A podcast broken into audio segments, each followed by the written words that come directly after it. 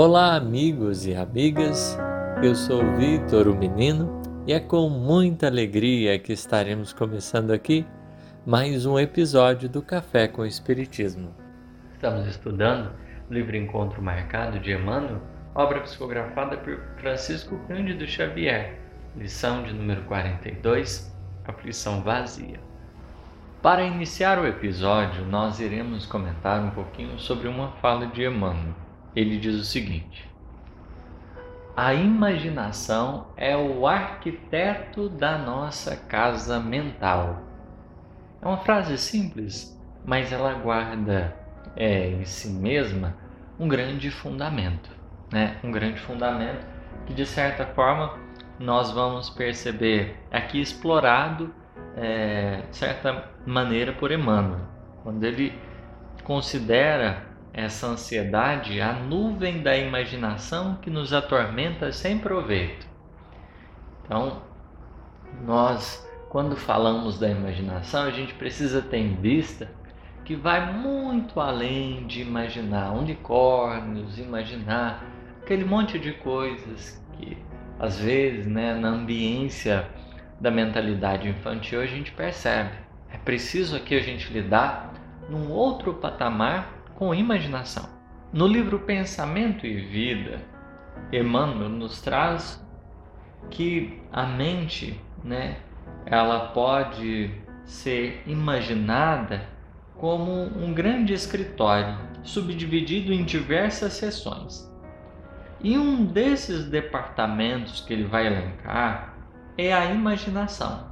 E segundo ele, departamento da imaginação amealha as riquezas do ideal e da sensibilidade. Então, a imaginação, que é esse grande arquiteto da nossa casa mental, é ele que acumula, né, a, que ajunta os recursos da sensibilidade e do ideal, porque é a imaginação que consegue conjugar ideia e sentimento no sentido de que né, ela explora no campo interior da nossa alma isso de mais sutil que a gente pode ter. Né?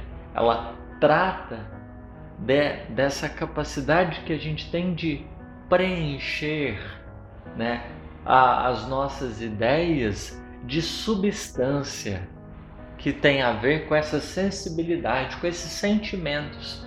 Não é simplesmente ideias, não, não é uma coisa seca, né? A imaginação ela dá consistência, ela dá beleza, ela dá cor a todas as nossas ideias. E quando a gente fala sobre a nossa casa mental, é justamente ela que vai edificar aí, né, as paredes, né, da nossa casa. Vamos aqui pensar na metáfora. É justamente a sensibilidade, que vai colocar umas corzinhas nas paredes, que vai pensar na decoração, que vai começar a edificar os detalhes daquilo que a gente está arrumando, daquilo que a gente objetiva. Porque aonde a gente coloca como meta, né? aonde a gente direciona né?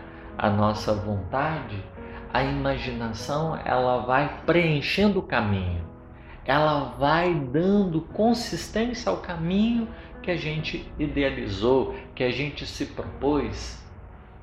Ela vai colocando as cores, as tonalidades apropriadas, construindo, edificando aí os pormenores.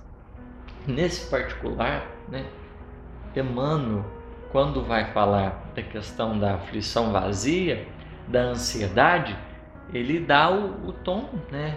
Porque às vezes a gente utiliza essa capacidade imaginativa para quê, né? Como uma nuvem que nos atormenta sem proveito, ameaçando-nos a organização emotiva. Então, imaginemos assim: a pessoa ansiosa ela utiliza essa excitação da mente, essa capacidade que a gente tem de explorar as, as ideias com as suas tonalidades, com as suas peculiaridades, ela começa a construir destinos, né?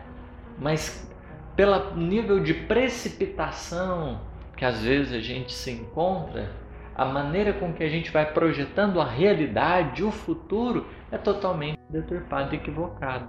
Então a gente consegue criar, né? A imaginação fala do futuro, dessa perspectiva de futuro.